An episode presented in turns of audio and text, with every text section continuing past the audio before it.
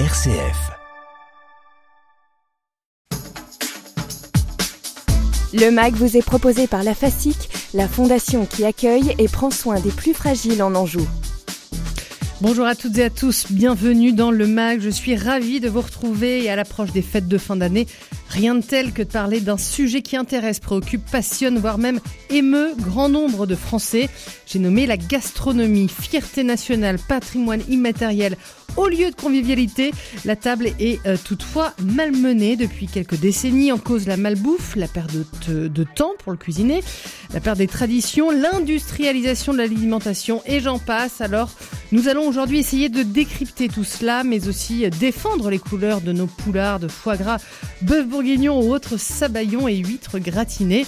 Émission Cocorico donc, et pour euh, en parler, honneur aux dames pour commencer. Sophie Renoir, bonjour. Bonjour. On vous reçoit aujourd'hui car vous, vous êtes celle qui a remis au goût du jour, redonné le feu euh, et un grand avenir au crémé d'Anjou. On, en- on y reviendra en détail. À vos côtés, euh, Florent Kellier, bonjour. Bonjour.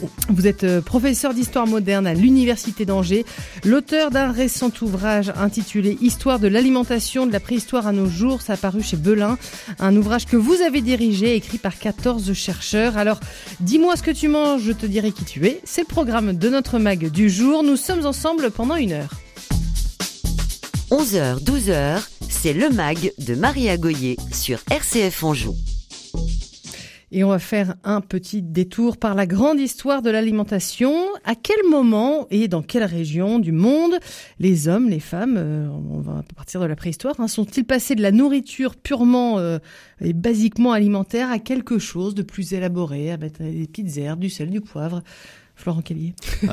Assez rapidement, en fait, hein, dès l'invention de l'agriculture, dès le moment où on a commencé à essayer de domestiquer des plantes et des animaux, obligatoirement, il y a eu une sélection également gustative.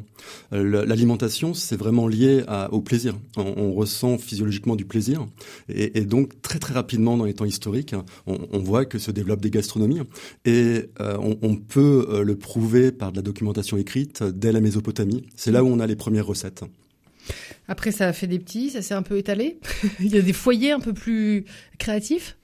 Alors, des foyers plus ou moins créatifs, en fait, ça dépend de la documentation qui nous est parvenue oui. euh, pour avoir ce, ce regard. Euh, Il y a des, des- des cultures, il y a des, des aires culturelles avec des habitudes euh, alimentaires dans, dans quasiment tous les tous les continents, en fait. Et des choses déjà euh, plutôt élaborées euh, euh, très tôt. Alors très tôt, oui, dès la, Mésopotamie, dès qu'on voit les, recettes, des recettes de bouillon, euh, on voit qu'il y a euh, effectivement déjà une, une vraie cuisine qui se met en place et une vraie gastronomie, à savoir des règles pour euh, gérer l'estomac. Ça avance, ça continue. Si on peut redire un peu les, grandes étapes, s'il y en a, hein, de, de, de l'histoire de l'alimentation, quelles seraient-elles, Florent Kelly? Alors, vous avez, euh, avec l'apparition de l'écriture, les premières recettes écrites, euh, avec euh, l'Antiquité. Ouais. Ça, c'est un élément qui est quand même euh, essentiel pour les historiens, pour la, la, la documentation. Euh, vous avez le, le développement des, des religions qui vont avoir un discours sur euh, l'alimentation et qui, obligatoirement, euh, vont permettre le développement d'une gastronomie, puisqu'il y aura des règles. Ouais. Il y aura des règles, il y aura des tabous. Euh, et, et donc, tout ça, obligatoirement, ça, ça permet de développer euh, une culture alimentaire. Euh, si on prend euh, l'Occident, euh, le développement euh, du christianisme va jouer un rôle important, avec notamment la question du maigre et du gras, qui va structurer pour des millénaires Ouais. euh, Donner l'alimentation. le rythme. Ouais. Exactement, et donner donc le, le rythme et un, un calendrier agroliturgique en fait, qui est lié à la fois euh, aux, aux travaux des champs, mais également euh, à la religion. Alors vous avez euh, également euh, des progrès techniques qui sont à, à prendre en compte, euh, la, la cheminée, le, le potager, le potager qui est euh, un, mobilier de cuisson à hauteur d'appui qui va donner après la, gazinière ou le, piano dans les restaurants. Euh, c'est quelque chose qui se développe en Italie à la fin du Moyen Âge et euh, qui va s'implanter en, France au 17-18e siècle. Et, ça, ça va jouer un rôle important pour développer la, grande cuisine française, la cuisine réputée. Donc il y a également ces, innovations techniques. Les rôtisseries, par exemple, vont nous permettre également de développer un certain nombre de cuissons. La gastronomie, l'excellence à la française a, a, vu le jour quand, alors depuis toujours, mais est-ce qu'il y a eu des, des voilà, Alors, pas depuis toujours. Hein. Ah. on, parle de cuisine française qu'à partir de la fin du XVIe siècle, début XVIIe, c'est là réellement que va naître euh, la cuisine à la française. Le premier témoignage imprimé euh, de la cuisine française, c'est un livre de cuisine publié en 1651 de Lavarenne, qui est un, maître queue, un, chef cuisinier de, l'aristocratie. Et euh, on, on, voit une cuisine qui est une cuisine différente de la cuisine médiévale et de la cuisine de la Renaissance, qui est une cuisine qui est moins épicée, qui est une cuisine qui est moins sucré-salé et qui est une cuisine qui va être identifiée comme française dans le concert européen.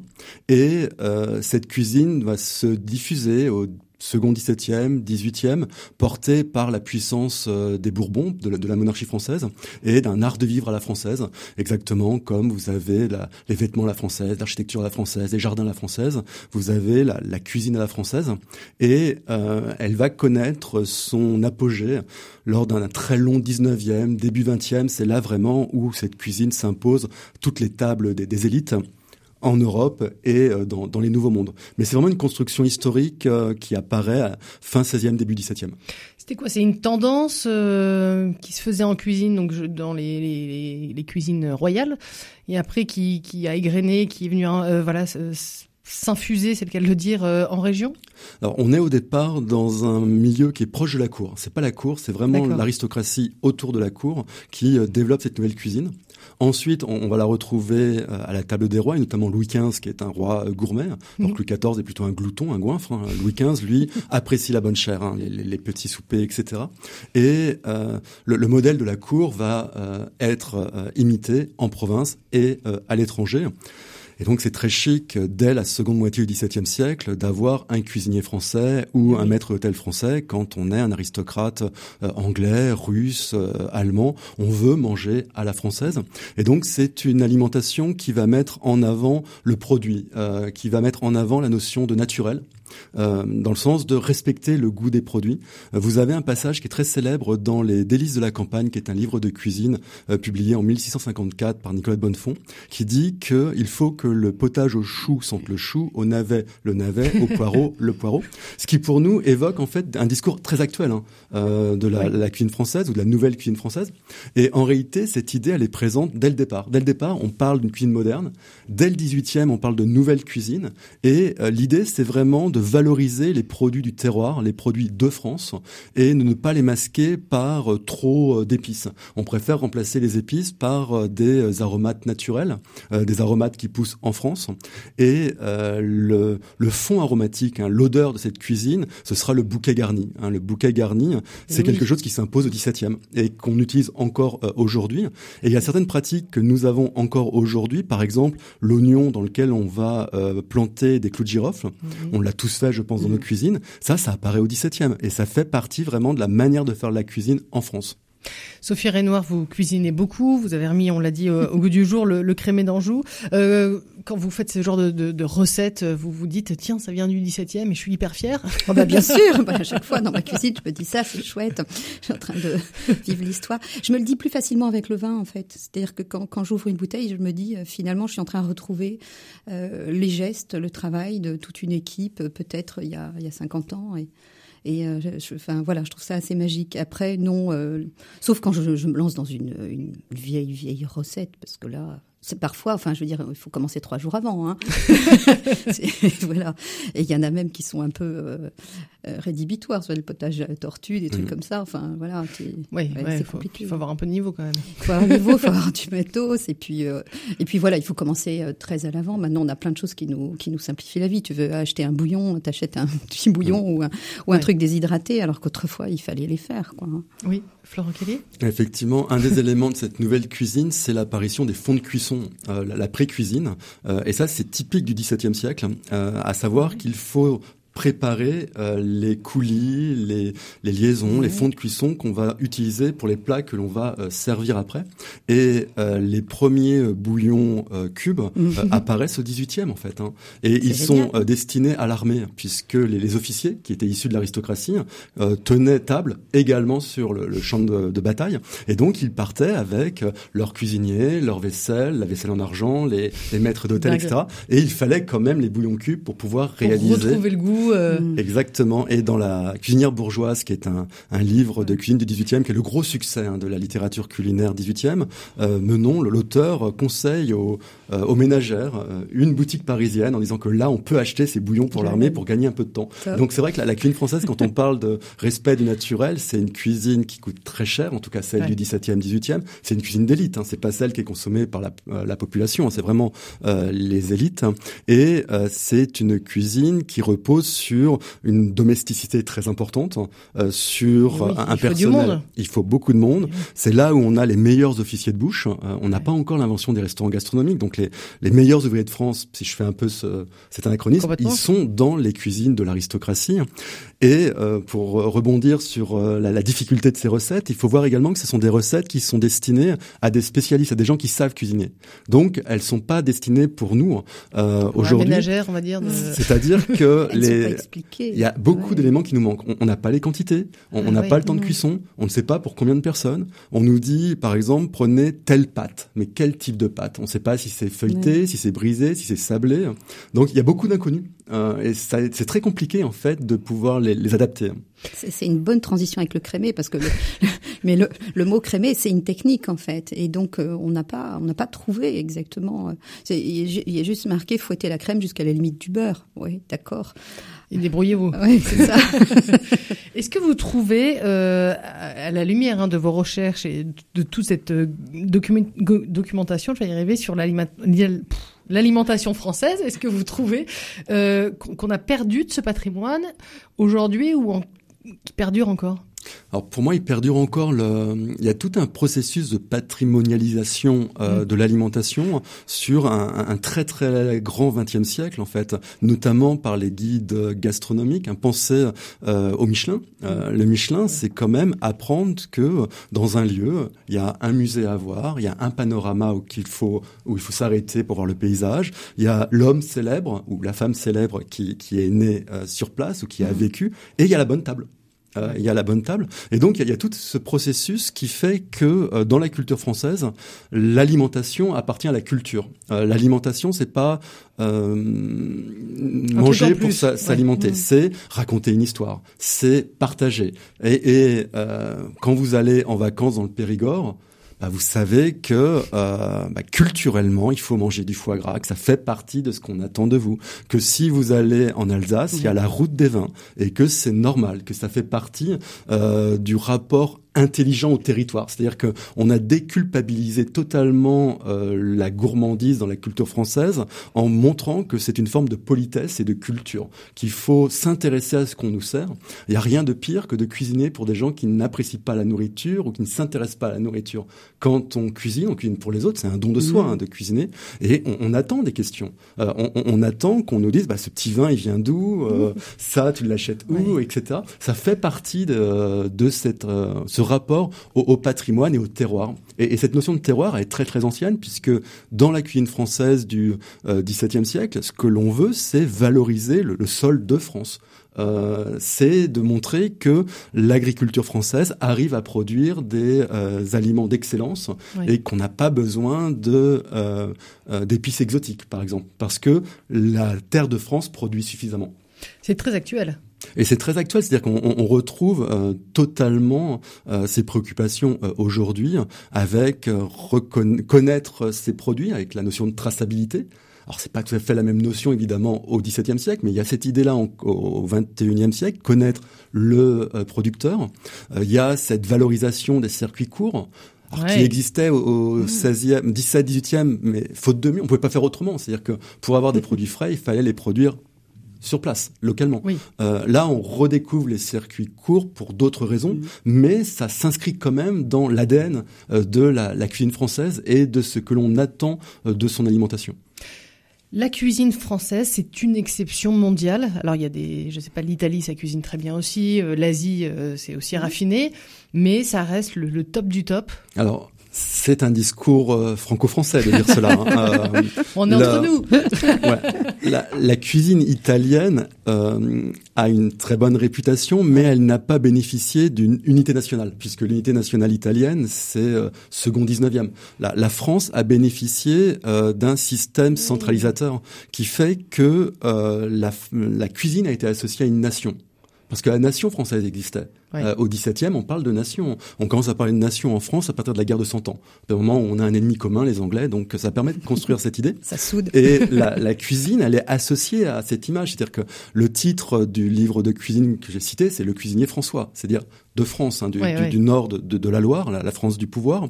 Et donc, quand on a euh, ensuite développé les cuisines régionales, qui sont plutôt une invention du 19e siècle, on les a intégrées dans la cuisine nationale, comme une manière de montrer la, la richesse de cette cuisine nationale chose qui n'existe pas en Italie puisque on a des cités-États, on a des villes avec leur leur plat pays. Principauté presque. Euh, exactement. Alors après, si on élargit et qu'on quitte le continent euh, européen, il y a quand même des cultures culinaires qui peuvent sans difficulté, sans rougir, prétendre à être une très très grande culture culinaire. Je pense à la Chine, je pense au, au, Japon. Mais il est vrai que dans le discours euh, français, euh, il y avait cette idée que la France était le pays de la civilisation, que le monde entier regardait la France et notamment son art, euh, son art de la table. Et quand on mangeait à la française, il y avait derrière cette idée de d'une modernisation souhaitée mm. de la société. Il y avait une dimension quasiment politique en fait, mm. c'est-à-dire occidentalisé. Euh, quand on mange à la française, euh, à l'extérieur donc de, de l'Europe occidentale, il y a ce discours de dire on est moderne, on, on, on imite la civilisation. Évidemment, c'est plus le cas euh, dans la seconde moitié du XXe et aujourd'hui, où il y a eu un, déclassement euh, de la, cuisine française, euh, avec la reconnaissance d'autres très très grandes traditions culinaires, ce qui n'était pas le discours au, au XIXe. Et, ça, c'est un élément qui est qui, est nouveau. Et il n'y a pas que la France qui a eu son repas gastronomique de classé au patrimoine mondial de l'humanité par UNESCO. Il y a aussi le Mexique, par exemple. Ah oui. Donc il y a, y a bien derrière d'autres euh, d'autres traditions. Bon, pour y être allé, c'est pas pareil. Hein. voilà. On est bien aussi en France. Euh, c'est super d'avoir un, pays où euh, la gastronomie est excellente. Néanmoins, euh, il concourt aussi euh, le savoir-vivre, la belle vaisselle, la belle verrerie, l'argenterie. tout ça aussi participe à, cette exception, cette excellence à la française. Je ne sais pas, Sophie Renoir, quand vous, vous dressez une table, voilà, vous n'allez pas faire un, cul de voix à l'angevine et servir dans une assiette en carton. Oui, c'est ça. parce que on, voit bien en, en ce moment, peut-être, on va on va davantage peut-être hein, sur les, repas de famille où il va y avoir des, une sorte de buffet au lieu d'avoir un plat commun. Ah oui Et euh, ben, parce qu'il faut faire plaisir à tout le monde, c'est pas évident. Mm. Moi, je vois pour Noël, là, j'ai trois fils, ils veulent tous manger quelque chose de différent. Bon, alors soit je m'impose et je dis je fais le plat que je veux et voilà, euh, soit je les écoute et dans ces cas-là, je suis obligée de, de varier. Après, il y a est-ce qu'on mange ensemble ou est-ce qu'on mange avec? Euh, je, pour moi, a une différence. Et, euh, je pense que notre tradition française, elle est de manger ensemble. Ça veut dire d'avoir un plat.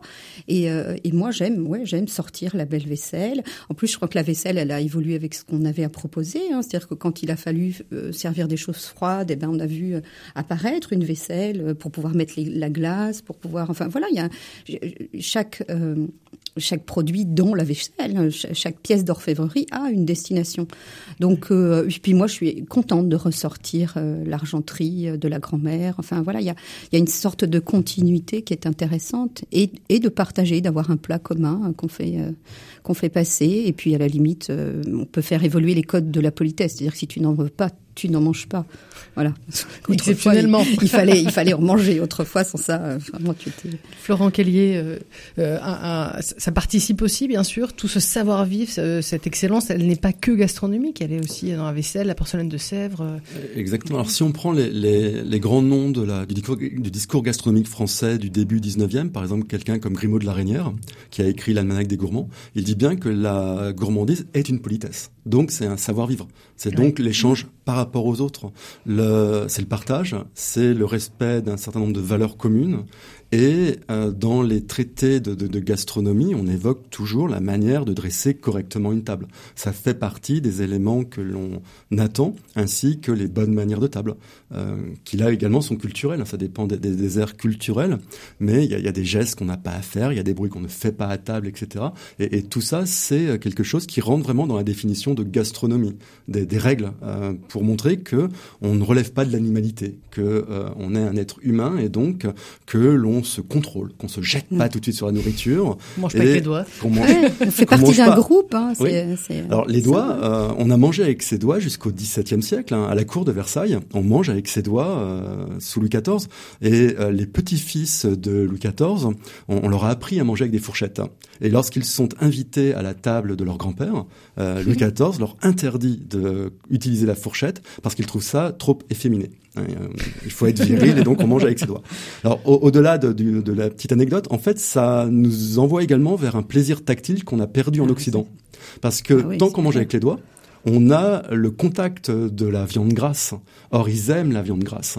Et un des plaisirs, c'est euh, d'avoir ce gras qui coule euh, sur sa main. Euh, Alors, il y a des serviettes, on se lave les mains, etc. Et ça, donc, c'est un, un, plaisir qu'on a totalement perdu en Occident, parce que quand on mange avec ses doigts, on sait que c'est une gourmandise un peu canaille. C'est-à-dire, on sait qu'on n'a pas le droit de le faire. donc, on, on, est sur une autre logique de plaisir. Et, et là, c'est une évolution qui nous a fait perdre le, le plaisir des viandes grasses. Et c'est pas innocent que 19e, 20e, on a des viandes de moins en moins grasses, en fait, mmh. qui sont qui sont servies. Ça peut être aussi lié. Alors, il y a d'autres raisons, mais ça peut être lié à ce fait qu'on a imposé la fourchette euh, et donc la viande grasse a moins d'intérêt d'un point de vue tactile. Mais il y a quand même des conséquences de ne plus toucher la nourriture, vous dites? Alors, les, euh, ne plus toucher à la nourriture, c'est vraiment pour essayer de mettre une distance euh, culturelle et, et spatiale entre de nous et l'aliment. Oui, Exactement, de, de, montrer que euh, on n'est pas un animal, euh, oui. qui est au cœur des traités d'éducation de, de, civilité. L'homme est un, est un mammifère, hein, donc il a besoin de manger comme tous les mammifères, mais euh, l'homme a été fait à l'image de Dieu dans les traités de civilité chrétienne, et donc il y a l'idée qu'on doit le montrer. Et comment va-t-on le montrer? On va le montrer par les, les bonnes manières par l'éducation mmh. pour bien montrer que on, on se contrôle et qu'on n'est pas victime de son euh, de son estomac son ventre, ouais. et que on ne commet pas le péché de gourmandise puisque la gourmandise est quand même un péché capital. Hein. On peut revenir aussi sur ce cette euh cette influence hein, des religions euh, sur euh, les règles et vous l'avez dit aussi les tabous euh, gastronomiques. Alors en Occident, on peut parler euh, du christianisme hein, qui a. Vous, vous, avez parlé de calendrier agro-liturgique, oui. c'est passionnant. On, on, est encore héritier de cela? Alors on est encore héritier, héritier pour le, le, calendrier liturgique sur un certain nombre de fêtes. Hein. Là, on va arriver à Noël, donc on a quand même le bel ben exemple. Oui. Pâques, Pâques, ça a été de nouveau conservé. La dimension euh, rural, euh, agricole, bon ça c'est euh, moins présent. Alors on essaye de maintenir des fêtes comme la Saint-Martin par exemple. La Saint-Martin c'était le moment où on mangeait une oie, l'oie de la Saint-Martin. Mmh. Alors c'est ah, des oui. choses qu'on essaye de, de le maintenir. 11 novembre. Oui. La Saint-Martin, c'est le 11 novembre. qui, qui est-elle euh, un moment important dans, dans la vie euh, rurale? Parce que c'était souvent le, le, moment où on pouvait conclure les baux. Il y avait soit à Saint-Michel, soit à Saint-Martin. Donc mmh. c'était une date euh, essentielle. Mmh. Et euh, bah, avant le avant l'hiver, il y avait cette possibilité de manger une, une, noix qui était bien grasse. Ça faisait vraiment partie des, des plaisirs. Donc on, on a conservé quand même un, un temps festif cyclique qui est euh, hérité d'une culture chrétienne, une culture catholique. Le carême aussi. Le, des moments plus maigres le carême, si on va du côté euh, des, euh, du mardi gras, si on va du côté ouais. euh, des mmh. crêpes, euh, des beignets, bah, ça fait partie de cette culture cyclique. Sauf qu'aujourd'hui, les, les beignets, on va les faire à la friture, on les faisait au saindoux hein, oh, bon, bon, bon. à l'époque moderne. Donc c'était, mais c'était une pause grasse. On voulait manger du gras dans une période maigre. Alors, le, le, maigre et le gras a aussi euh, eu un, une conséquence hein, dans la, la, culture gastronomique française, c'est la possibilité d'avoir une vraie gastronomie du poisson, puisque le, maigre, c'est l'interdiction de manger de la chair, de la viande, et euh, on remplaçait euh, la viande par du, du, poisson, et chez les élites, on pratiquait une forme de maigre gastronomique, c'est-à-dire que on respectait à la lettre l'interdit de la viande, mais pas l'esprit de pénitence. Donc, on mangeait des brochets, on mangeait euh, des poissons les plus frais, euh, des liaisons à la truffe, des petits vins goulayants, etc. Et on finissait par une euh, débauche de sucreries, de gaufres, etc. Mais on mangeait pas de viande. Donc, on, on pratiquait le maigre. L'honneur est sauf. Voilà, on pouvait aller au paradis. Alors, ce, qui a été très critiqué par les protestants hein, dès le XVIe ah siècle, où ils trouvaient ça très, très, très hypocrite. Euh, en, en réalité, c'est pas, c'est pas une forme d'hypocrisie, c'est plutôt une manière pour les élites de conserver leur statut en tenant table et en respectant l'alternance maigre-gras et donc de bien indiquer qu'ils appartenaient au monde catholique. Et l'héritage que nous nous avons euh, de ce maigre, c'est euh, le poisson et poisson notamment vendredi. Alors soit le poisson vendredi avec les mauvais souvenirs du poisson le vendredi de la cantine, du poisson à l'eau, où là on, comprend la notion de pénitence. Oui, un traumatisme. Mais vous avez également le, euh, le brochet au beurre blanc. Et là, il y a des plaisirs gourmands. En plus, on se rapproche de l'Anjou quand même, avec euh, le brochet au beurre blanc. Ça peut être euh, le, le saumon à l'oseille. Vous voyez, il y avait quand même toute une culture du poisson qui fait qu'en France, le poisson est aussi un plaisir. C'est-à-dire qu'il y, a un plaisir. Et sur les tables des fêtes, on, les poissons et les fruits de mer seront présents. Ce qui prouve bien qu'on leur a pas associé une image de pénitence, en fait. On, leur a associé une image de plaisir. Et ça se retrouve pas que sur le littoral? Alors pas que sur le littoral. Alors à l'époque moderne, les élites montrent leur puissance sociale et leur puissance économique en consommant du poisson de mer frais à l'intérieur des terres. Mais il faut imaginer, par exemple pour Paris, que les principaux ports qui vont approvisionner Paris, c'est Dieppe, hein, c'est les ports de la mhm. Manche, et que vous avez un jeu de chasse-marée, euh, donc des, des, personnes qui vont le plus rapidement possible de Dieppe à Paris pour vendre le poisson frais, puisque les premiers arrivés sont les premiers à vendre, et vous avez les intendants des grandes familles qui attendent pour acheter le poisson. Une ville comme Angers, c'est un peu plus simple parce qu'on a la Loire, donc il y a, les poissons de Loire, et puis c'est pas compliqué de faire venir la marée depuis euh, le Nantes, ou l'Atlantique, exactement. Mm, mm. On va marquer une courte pause, on va écouter un beau chant de Noël, on va continuer à parler de gastronomie à la française avec nos invités. On va parler bien sûr du crémé d'Anjou dans un instant avec vous, euh, Sophie Renoir, et puis on vous retrouve euh, Florent euh, Kelly. Je rappelle que vous êtes professeur d'histoire moderne à l'Université d'Angers. Voilà un bon chant de Noël à l'américaine comme on les aime.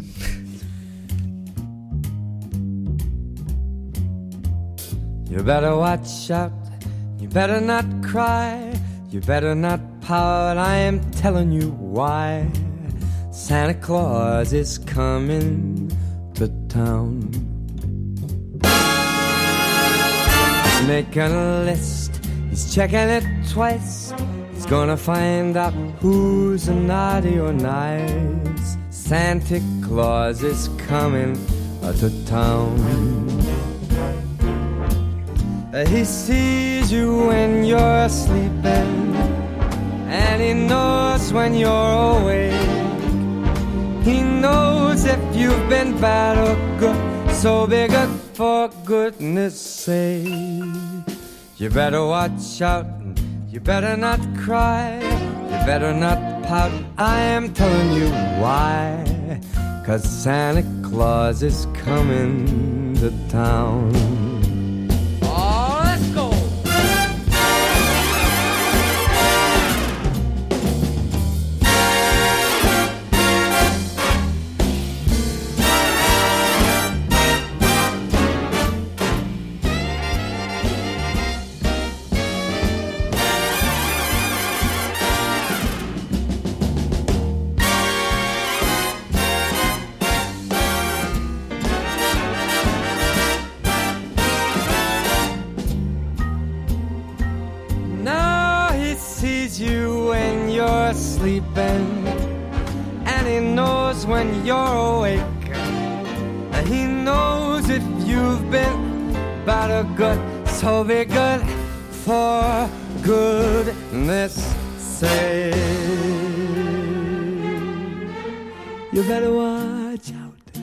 Better not cry, you better not pout, I'm telling you why. Santa Claus is coming to town. You better watch out, you better not cry, you better not pout, I'm telling you why. Santa Claus is coming. The big fat man with the long white beard. He's coming to.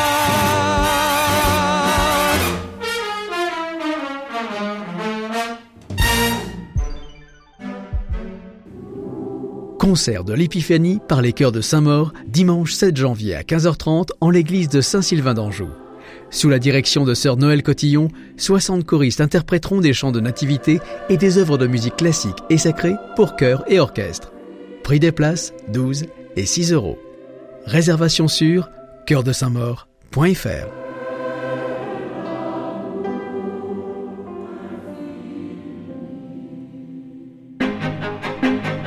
Raphaël Delacroix, directeur de RCF Anjou. L'homme ne vit pas seulement de pain, mais de toute parole qui sort de la bouche de Dieu, dit l'Évangile. C'est pour cela qu'RCF Anjou vous propose des programmes qui élèvent l'âme. Mais l'homme vit aussi de pain. C'est pourquoi notre radio doit redescendre sur Terre pour faire face aux réalités matérielles. Pour aider RCF Anjou, faites un don ou un leg déductible de vos impôts en adressant un chèque à l'ordre de FAMCO, F-A-M-C-O, au 36 rue Barra, 49 100 Angers ou sur rcf.fr. Merci d'avance pour votre soutien.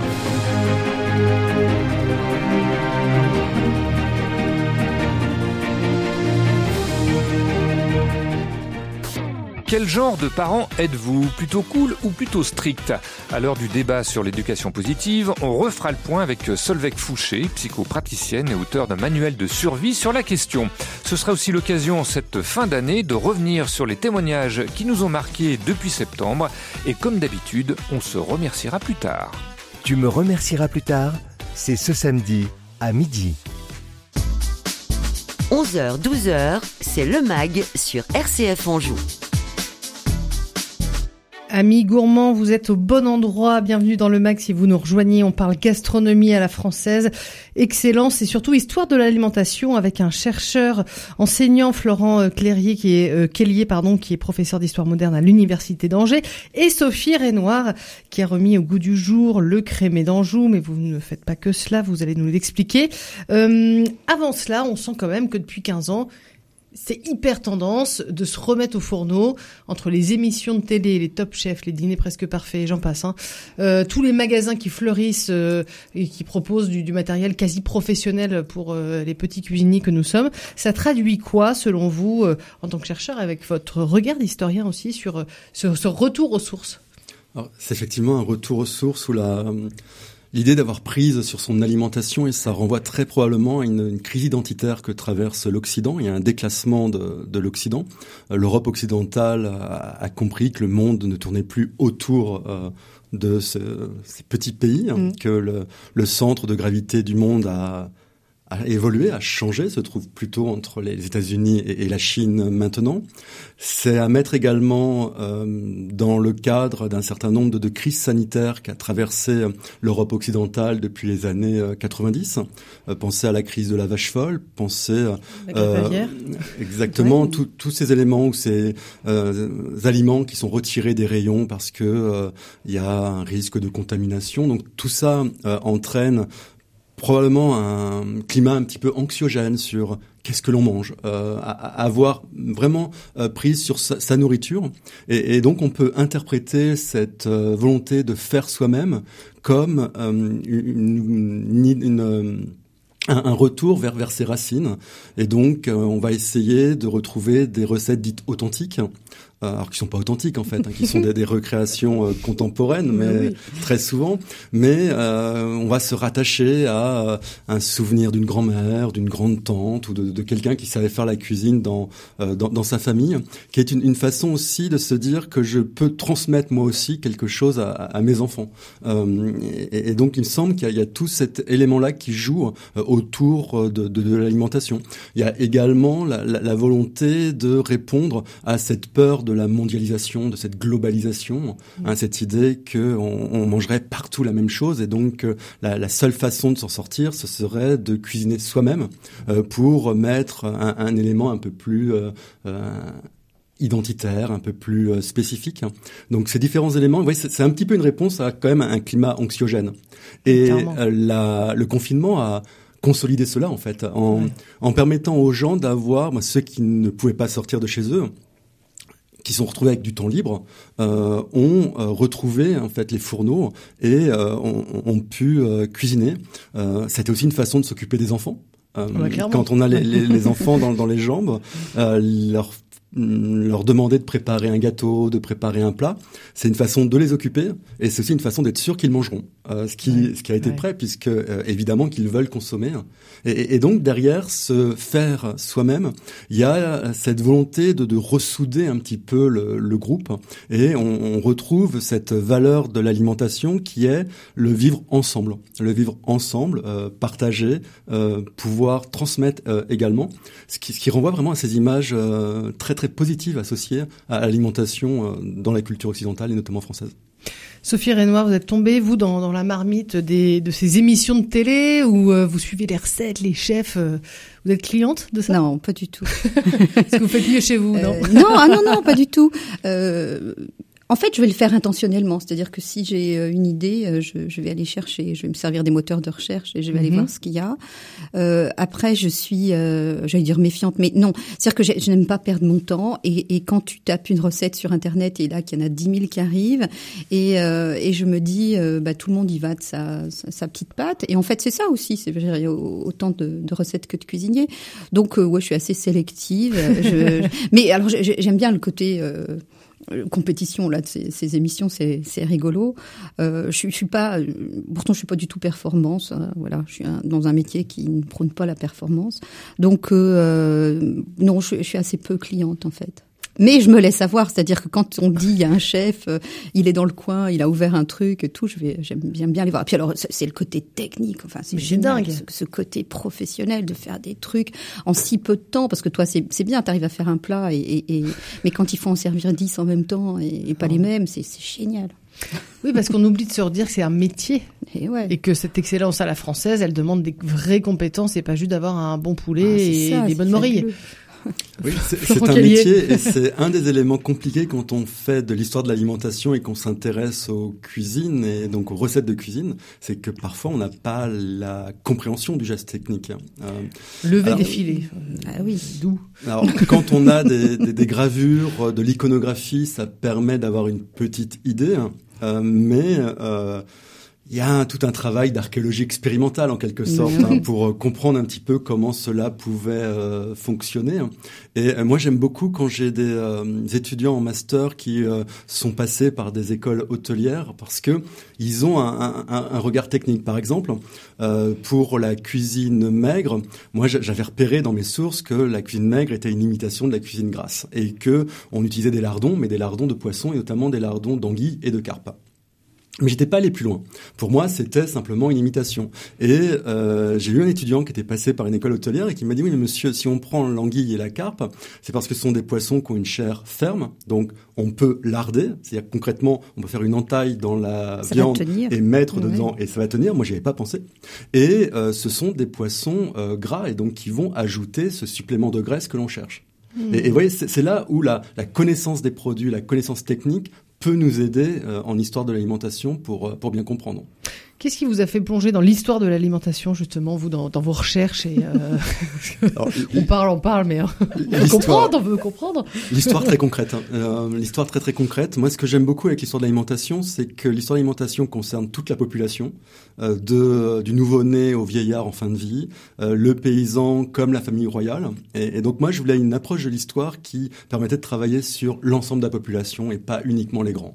Euh, ce qui existe hein, comme approche de l'histoire, mais ça m'intéressait pas du tout et euh, quand on fait de l'histoire d'alimentation, on fait de l'histoire technique, de l'histoire économique, de l'histoire sociale, de l'histoire religieuse. On, on voit tout en fait, puisque euh, il y a rien de plus universellement humain que l'alimentation. C'est-à-dire qu'on mange tous euh, et trois fois par jour, voire plus. Mais... Trois fois par jour, plus si on a des petits voilà. dérèglements et de, de grignotage euh, entre les repas. Et surtout, si tous les animaux mangent, seul l'homme cuisine.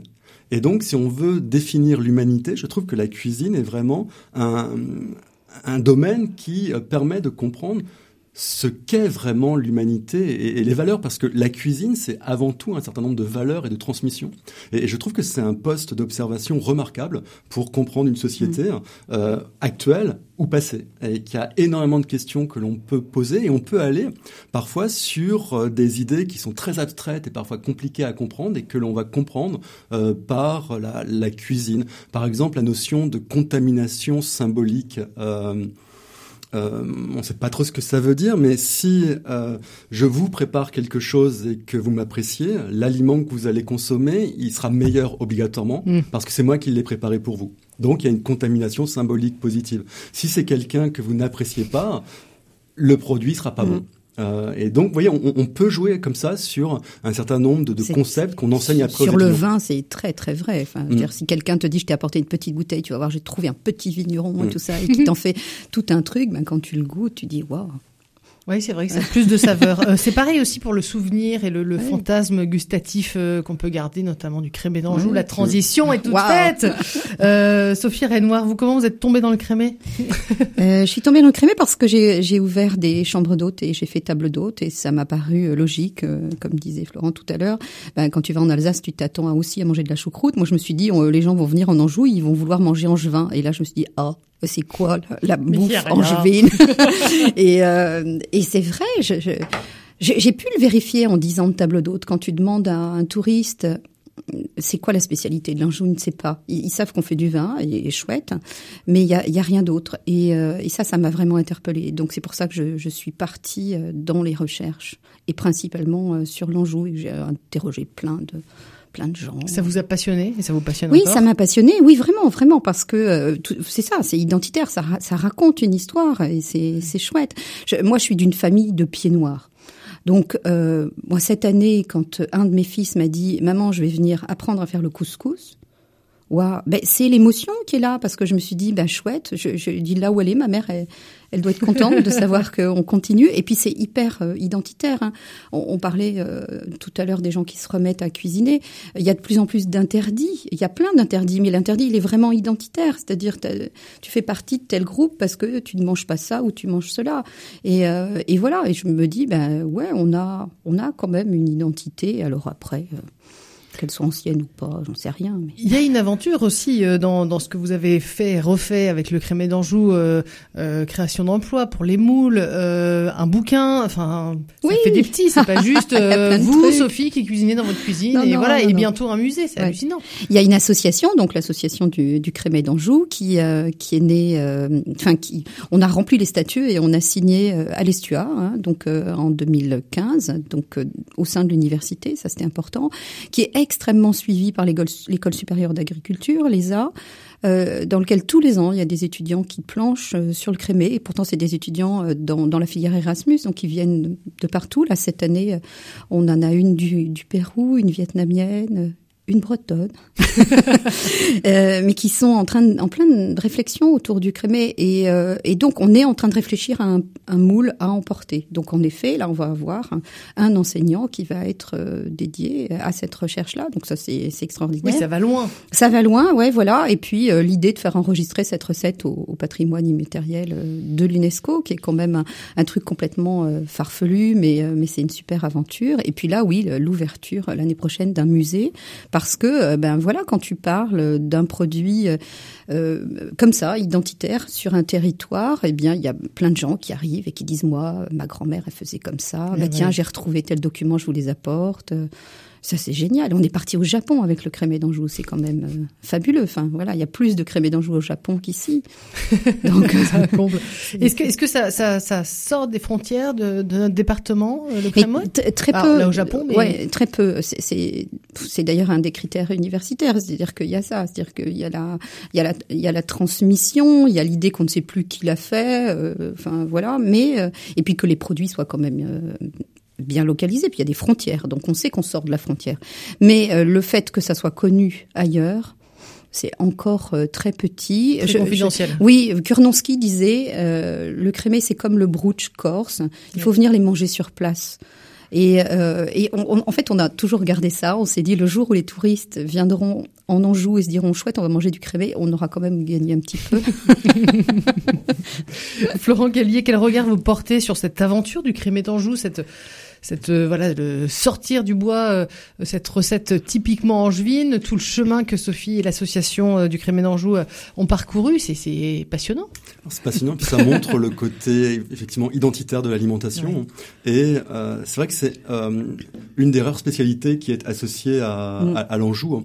Euh, Kornonski, donc qui est un auteur angevin, euh, il était très honnête de ce euh, du point de vue de, cette, euh, de, de l'Angers par, euh, par rapport à la gastronomie en disant que c'est pas le Périgord, c'est pas l'Alsace, mais, Faut être honnête. on, on- on a le crémet, on a les vins. euh, La gouline maintenant.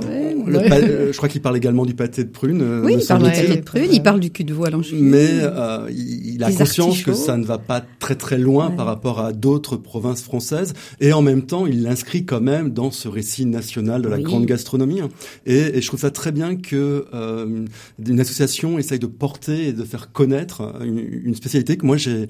C'est une spécialité que euh, j'ai pu goûter la première fois quand j'ai été élu à Angers, hein, il, y a, il y a trois ans à, à l'université. Et donc c'est une des premières spécialités que j'ai goûtées. hein. Et euh, je comprends. Et vous restez. Et vous de- restez. uniquement pour le crémet, évidemment. C'est Euh, euh, 1700, 1740, 1741, 43 les, les premières mentions hein, de Crémé euh, dans les dans les mémoires de frais des, des banquiers institutionnels de- d'Angers. Donc euh, ça, ça commence à dater. Hein, donc euh, avec, avec en plus, on parlait tout à l'heure de, de la vaisselle, de tout toute la contingence. Le, le crémet, on, on sait tous, nous, si on veut fouetter de la crème, on nous disait, on nous disait même il y a encore quelques années, tu mets tout au frigo, hein, les, le, les Ouais. fouets, euh, le bol, tout ça. Mais imaginez en 1740, le frigo, il est où? Ouais. Hein Donc s'il faut avoir une glacière, c'est un c'est un mets de l'aristocratie, ça se démocratise, euh, ben ça se démocratise vachement tard. hein. C'est ouais. pour ça que les, les- il y avait une sorte de secret autour du crémé. Moi quand j'ai commencé à faire des conférences, on me dit oh là là le crémé, on savait pas comment on faisait, c'était super euh, protégé, super gardé parce que ça, euh, on a hérité de cette idée que ça faisait partie de, de la cuisine aristocratique, enfin ou au moins grande cuisine bourgeoise. Même les cuisinières de maison descendaient dans la rue auprès des marchandes de crémé pour l'acheter. Donc même elle, elle ne savait pas faire. Ah oui, donc euh, Ouais. heureusement que vous êtes là, Sophie. Maintenant, on, on sait le refaire. Oh, mais j'ai bien fait de venir. on approche de la fin de cette émission. Euh, on aimerait bien avoir quelques idées de recettes, alors sans les détailler, mais voilà, de Noël, de, de l'Anjou, du coin, les plus largement de- du Val-de-Loire, Mmh. euh, euh, typique. Euh, alors on a bien compris, Sophie, vous allez faire un couscous, un cul de à l'angevine et du crémet. Tout ça. on, on passera peut-être. Ah, voilà, vous venez. Hein. Euh, non, alors, euh, vous savez, c'est un peu comme partout, on tuait le cochon, hein, et surtout à cette période-là. Donc, le, les, les rios en Anjou, c'était vraiment quelque chose de... les lardons géants. Ouais, c'est Pour des- ceux qui nous écoutent. Mais la hein, c'est le, cochon qui est cuit dans son propre gras. Donc en fait, euh, les, les, les rios font partie euh, des choses importantes. Et on mettait la petite queue du cochon sur le tas là-haut et on allait porter ça à quelqu'un qu'on voulait honorer hein, dans le village. Donc les rios, c'est important. Euh, moi, je vais faire une fricassée de poulet à l'angevine. Donc ça, c'est un, c'est un dans la tradition française. Alors à l'angevine, on ne sait pas trop pourquoi. Peut-être parce qu'il y a un peu d'estragon et surtout il y a du saumur brut hein, ou il y a un crément de Loire. On n'est pas obligé de faire celui de saumur, mais il y a le, il y a le crément de Loire. Donc c'est euh, c'est du poulet découpé en petits morceaux et euh, qu'on va faire revenir, mais il faut pas que ça colore, faut que ça reste blanc. Et on va mettre un peu de farine dessus euh, pour lier la sauce et on recouvre tout ça d'une bouteille de, de bulles, de fines bulles de chez nous. Et on va mettre, alors il y a beaucoup d'oignons, d'échalotes. Alors là, on a nos échalotes d'Anjou, Oui. hein. et puis euh, et puis toutes les herbes du moment. Et alors en Anjou, ce qui était euh, vraiment l'herbe du coin, c'était l'estragon. Il y en a dans beaucoup de, de cuisines. Et on va laisser ça cuire, mais alors pas trop parce qu'il faut pas que ça se détache. Et, euh, et voilà, et c'est hyper bon. Et à la fin, on lit avec un petit peu de crème fraîche. Alors si on est pointilleux, on fait le, la crème avec un petit un petit œuf dedans euh, délié. Et puis euh, ça fait une crème liée. Et c'est vraiment Et délicieux. on sert ça avec quoi?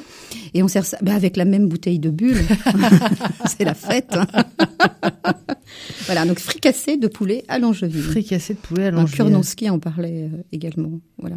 On sent aussi qu'il y a une littérature euh, foisonnante hein, de bouquins de cuisine, mais en idée de cadeau de Noël, pourquoi pas offrir des bouquins de Kurnonski Ça peut être une bonne idée. Ah, C'est hein. accessible. C'est accessible. Il n'y a pas eu de trouver. de- de- d'update là-dessus non plus? Euh, Je Non, pense pas qu'il y ait des rééditions. non, je crois pas non plus. euh, Non. Ouais, on peut trouver dans les dans les les librairies qui vendent des livres d'occasion. Et puis euh, si on va sur les sites de la Bibliothèque nationale de France où on peut retrouver, on peut consulter, donc on peut retrouver ça. Puis sans ça, il faudra venir dans notre musée du Crémet d'Anjou. Voilà, qui se trouve au Puy Au Notre-Dame. Notre-Dame. Et qui ouvrira quand? Eh bien, euh, courant 2022, on est en train de préparer euh, les locaux. Donc, ça va s'installer dans un endroit qui s'appelle le Clos par Loire. Par Loire. En deux mots. Et, euh, et donc voilà, avec un, un élargissement, avec un- une partie temporaire où il y aura d'autres faits de, de gastronomie angevine. Et puis euh, une partie de l'association qui est importante, qui est la sauvegarde des chansons à boire. donc nous avons une chorale de chansons Génial. à boire et nous avons retrouvé plein de très vieilles chansons, euh, même des chansons angevines qu'on ne connaît plus. Et, et- et je suis assez fière parce que je crois que pendant un certain temps, on était la seule chorale qui avait plus d'hommes que de femmes. Je ne sais pas pourquoi. Chanson à boire, vous voulez rebondir dessus, euh, Florent Alors les chansons à boire, ça appartient vraiment aussi à cette culture gastronomique française. Et on a une très très belle collection de chansons à boire dès la, la fin du Moyen Âge, Ah Renaissance. Et ce qui était intéressant avec les chansons à boire, c'est vraiment euh, pratiqué par euh, toutes les classes de la population à l'époque moderne, c'est-à-dire que ça va vraiment de la paysannerie à la famille oui. royale et ça faisait partie des éléments qu'on attendait, c'est-à-dire qu'à la fin d'un bon repas, Oui, oui. il fallait que l'on chante. Lever son verre. Euh, qu'on- exactement, et euh, avec une valorisation de la, la, la création euh, poétique liée à une forme d'ivresse, une ivresse poétique, c'est-à-dire qu'il y avait cette idée que on pouvait boire un petit peu à partir du moment où euh, ça allait dans le sens de la création, qu'on n'était pas dans l'excès de ce point de vue-là. Oui, Donc nous avons une chorale bachique. C'est joli, hein très, très. Donc affaire à suivre. Euh, des, des idées ou des des, des recettes euh, typiques de notre territoire, de notre terroir de l'Ouest. Vous en connaissez, euh, Florent Kellier euh, Alors, moi, je suis d'origine bretonne, donc je vais quitter l'Anjou, si vous le permettez. hein. Euh, et donc, en tant que costarmoricain ou les Côtes du Nord avant, euh, les euh, les huîtres de Cancale et puis euh, huîtres, oui. et euh, les noix de Saint-Jacques d'Erquy, euh, oui. simplement un, un petit peu Oui. snacké avec du, du sel de Guérande et puis sur des des endives braisées, euh, tout simplement. Euh, et et c'est un vrai plaisir. Donc il y a autre chose que la galette euh, de blé noir en Bretagne. le- Attaque Ça, c'est fort quand même. C'est, c'est, Alors, je, je viens du Pays Gallo, qui est quand même l'endroit où il y a la vraie galette saucisse. Ah. et euh, c'est quand même un vrai plaisir Un moment euh, d'émotion. Mais qu'on trouve en Anjou aussi, hein, parce que Mm. le Segréen, c'était bourré de sarrasin, une culture de sarrasin, et on avait euh, la galette saucisse euh, angevine.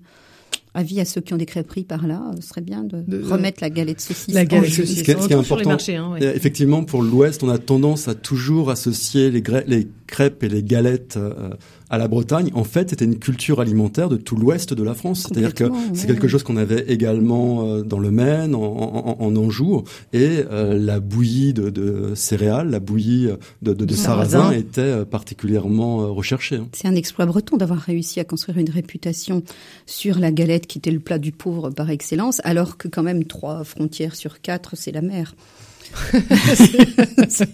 C'est l'exception bretonne Ouais, à la française. ça. Un dernier conseil pour la route à ceux et celles qui nous écoutent. euh, Qu'est-ce que vous leur euh, diriez? Voilà, on a dit des petites recettes ou je sais pas un bouquin à, à recommander pour ces fêtes, euh, pour vivre vraiment quelque chose de très local et festif? Sophie Renoir. Ah, mais peut-être aller relire les, les contes, les contes d'Anjou, où, vous savez, on a, on a quand même quelques poètes du coin, et euh, il y, a, y des écrits qu'on peut retrouver, qu'on peut relire sur, euh, sur Internet, ou qu'on va retrouver. Il y a des éditions euh, Gestes, par exemple, qui ont, Oui. qui ont réédité des, des recueils de, de contes. Il y avait les contes d'Émile Joulin, ceux qui ont été illustrés par, euh, non pas Jean-Adrien Mercier, mais Jocelyn Mercier, le, le graveur d'Ex-Libris. Il y a, voilà, il y a des contes en juin qui sont sympas et qu'on a un peu oubliés. Peut-être qu'on pourrait les relire dans les écoles. Voilà, ou les lire à la radio, c'est une bonne idée lire à la pour radio. des Ah émissions bah de Noël. oui. Merci Sophie. pour vous, Florent Kellier. On a la tradition des Noëls dans l'ouest de la France, qui sont ces chants euh, qui euh, annonçaient la, la naissance de, du Christ. Et euh, on en a pour le 15e jusqu'au début du, du 19e. Et euh, dans ces chants, il y a un certain nombre de cadeaux qui sont faits à, à l'enfant Jésus. Et parmi ces cadeaux, il y a des cadeaux euh, alimentaires.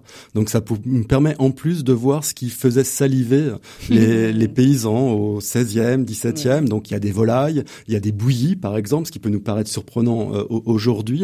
Et euh, certains de ces Noëls étaient euh, en plus illustrés. On peut avoir des Noëls 17e euh, avec des personnages un petit peu naïfs, mais qui nous permettent de- d'entrer dans la, manière dont on pouvait fêter Noël sous l'Ancien Régime. Merci beaucoup à vous deux du temps que vous avez pris pour euh, nous partager votre passion alors euh, de euh, l'histoire de l'alimentation. Je rappelle que vous êtes professeur d'histoire moderne à l'université d'Angers. Florent Kellier, je vais redire le, le livre, le titre de l'ouvrage pardon que vous avez dirigé, écrit par 14 chercheurs, Histoire de l'alimentation de la préhistoire à nos jours. Ça a paru chez Belin, environ 800 pages, donc c'est un beau cadeau, voilà, qui peut tenir quelques semaines ou des longues heures au coin du feu après Noël pour digérer. Merci beaucoup, Sophie Renoir. Euh, aussi, on, suivra de près euh, l'ouverture et la création de cette association du crime d'Anjou que vous euh, allez aussi diriger, orchestrer, voilà, avec toute votre bonne humeur au Puy Notre-Dame. Merci beaucoup à vous deux d'être venus. C'est la fin du mag sur notre antenne. À retrouver, vous le savez, hein, comme chaque jour sur notre site rcf.fr.